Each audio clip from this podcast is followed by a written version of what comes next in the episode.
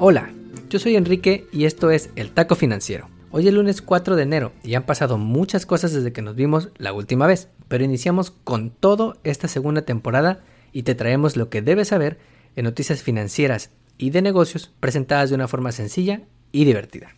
Como primer taco, en los días de la Navidad y casi como regalo de cumpleaños, se aprobó en Estados Unidos un segundo paquete de estímulos para enfrentar esta pandemia. Te traigo los detalles y unos tips muy buenos si tienes un pequeño negocio y estás pensando pedir un préstamo. Como segundo taco, Inglaterra inició este año oficialmente fuera de la Unión Europea. Si aún no sabes qué es eso del Brexit, te traigo todo lo que debes saber sobre este divorcio y lo que implica para el país de David Beckham, de los Fish and Chips, del Big Ben, de Oasis, de los Beatles y por supuesto de la familia real que viste en la serie de The Crown. Antes de comenzar, te traigo un update de la pandemia y de los aperitivos interesantes que van a pasar esta semana. Desde la última vez que nos escuchamos, más o menos 12 millones de personas se han contagiado de COVID, de las cuales casi la mitad vienen del continente americano y casi 5 millones de Europa. La verdad es que los otros continentes apenas suman como 2 millones de casos en estas últimas semanas, por lo que lo peor está en América y Europa. Pero lo bueno es que también las vacunaciones han avanzado en las últimas semanas. Las que todos ya conocemos, como las de Pfizer, BioNTech y Moderna, han avanzado, pero debes saber que hay ya 7 vacunas a nivel global aprobadas para su uso en la población, incluyendo unas de China y de Rusia, que quizá no sean tan buenas, pero ya están aprobadas en sus países. A nivel global, hay 12.3 millones de personas que ya han sido vacunadas de las cuales China y Estados Unidos lideran por mucho el tablero con más de 4 millones de personas cada país, seguidos por Israel, Reino Unido, Rusia, Alemania, Italia y Canadá. Todos estos países con por lo menos 100.000 personas ya vacunadas. Los demás países que todavía no tienen 100.000 personas son muchos, incluyendo a México, que apenas tiene 25.000 personas vacunadas al cierre del año pasado. Dentro de los aperitivos de la semana, debes saber que mañana mismo son las votaciones en Georgia en la segunda vuelta de las elecciones, donde los demócratas se pelean dos asientos en el Senado que podrían darle la mayoría para pasar las reformas que Biden quiere implementar en sus primeros cuatro años como presidente. También, este viernes se publicará el reporte de empleo de diciembre en Estados Unidos y sabremos qué tanto está afectando el tercer rebrote de coronavirus en la actividad económica. En el taco financiero te deseamos un excelente inicio de 2021 lleno de éxitos, de mucha salud, de mucho trabajo y nosotros iniciamos con mucha emoción por todo lo que estamos planeando para ti que nos escuchas cada semana. Ahora empecemos con el episodio.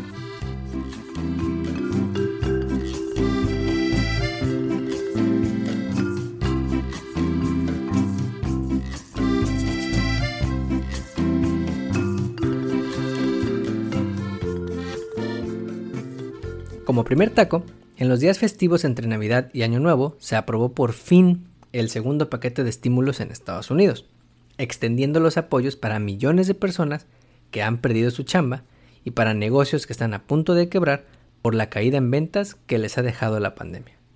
Este paquete es la continuación de una ley aprobada en marzo del año pasado, la famosa CARES Act, de la que ya te hemos platicado en este podcast.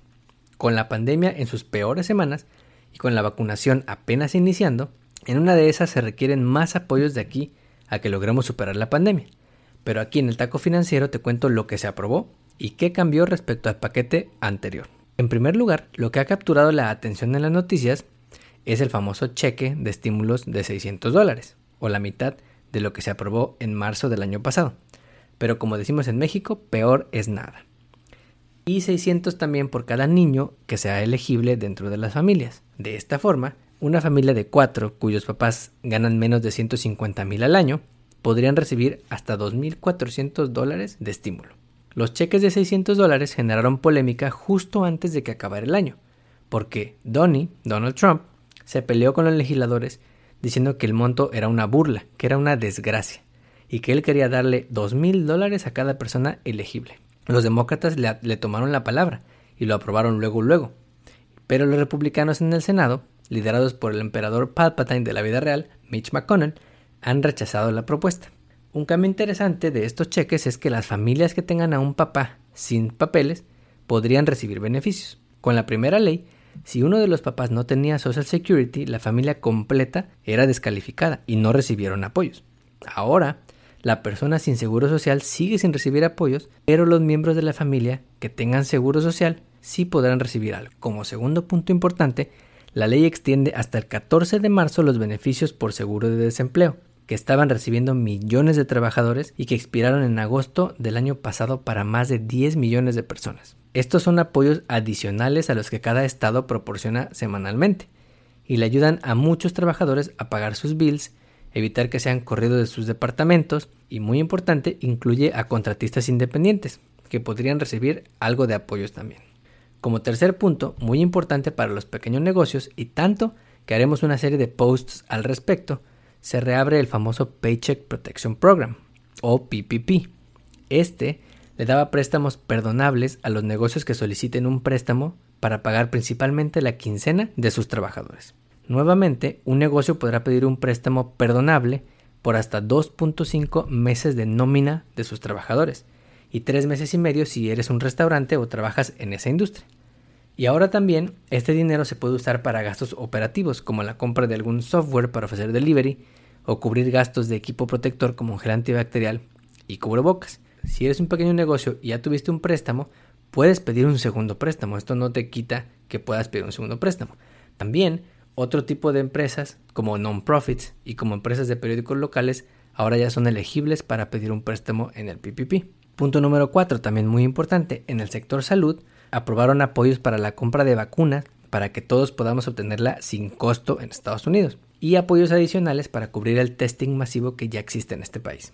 Una cosa muy buena es que los hospitales ahora no podrán cobrar bills sorpresa por tratar a pacientes en emergencia con el pretexto de que los doctores estaban fuera de la red. Todos conocemos un ejemplo de esto. Gente a la que la llevan en una ambulancia y de repente te llega un bill de 15 mil dólares a tu casa que nunca te lo esperaste porque se supone que estaba fuera de la red. Bueno, la nueva ley hace ilegal a los hospitales que te cobren por estos bills sorpresa. Esa es una muy buena noticia. Por último, se aprobaron otros apoyos a escuelas y guarderías que se han visto afectadas por la pandemia, así como programas nutricionales para las familias.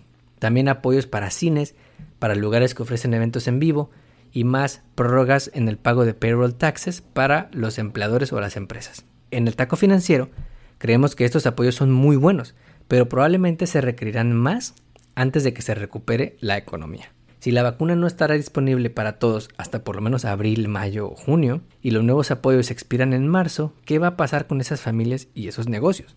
Más aún, dado que la ley que se aprobó en diciembre dejó fuera apoyos para gobiernos locales, que son quienes pagan los salarios de policías, bomberos y first responders, creemos que durante 2021 varios gobiernos discutirán la posibilidad de nuevos impuestos a nivel local, como property tax, o sales tax o franchise tax, pues de acuerdo con el think tank Brookings, tan solo en 2020 los gobiernos locales tuvieron menos recaudación por 155 mil millones de dólares y el hoyo estiman será igual o similar este año y también en el 2022.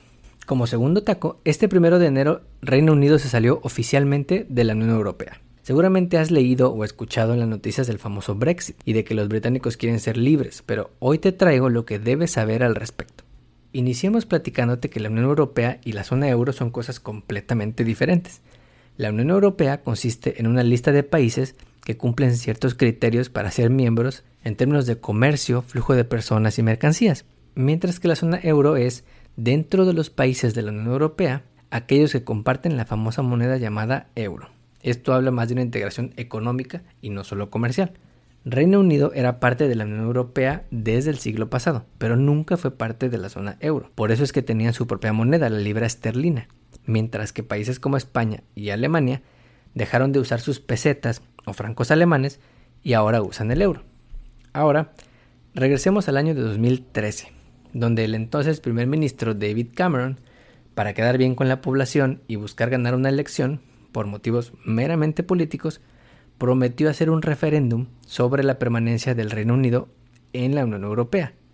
Muchos dijeron, sí, no hay pedo, probablemente los británicos no van a querer salirse, se les va a olvidar. ¿Quién quiere salirse de algo tan chido como la Unión Europea?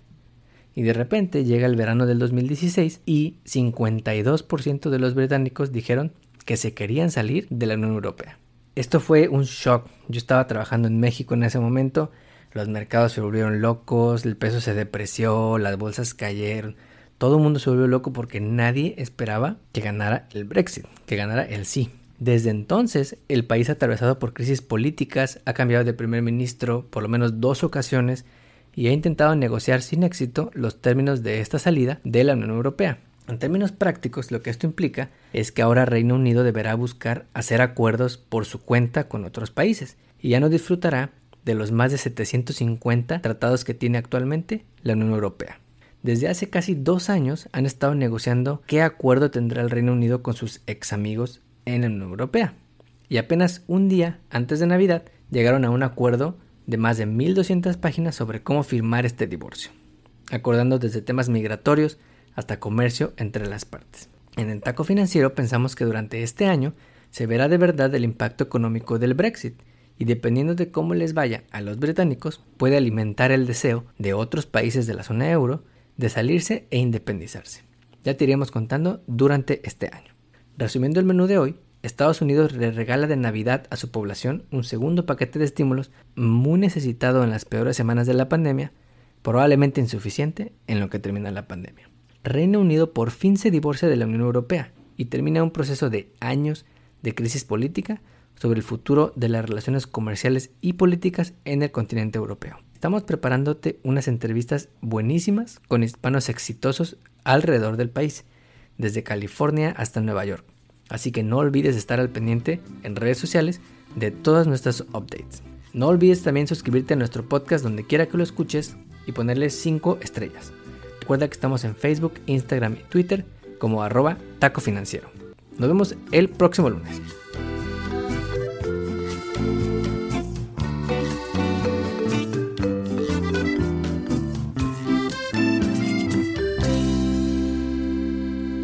podcast que acabas de escuchar, El Taco Financiero, refleja la opinión exclusiva del presentador o sus entrevistados y no representa la opinión de patrocinadores o terceros. El podcast tiene el objetivo exclusivo de informar y no busca promocionar la compra de acciones o empresas en específico. Tampoco es un reporte de investigación y no representa consejo legal o financiero.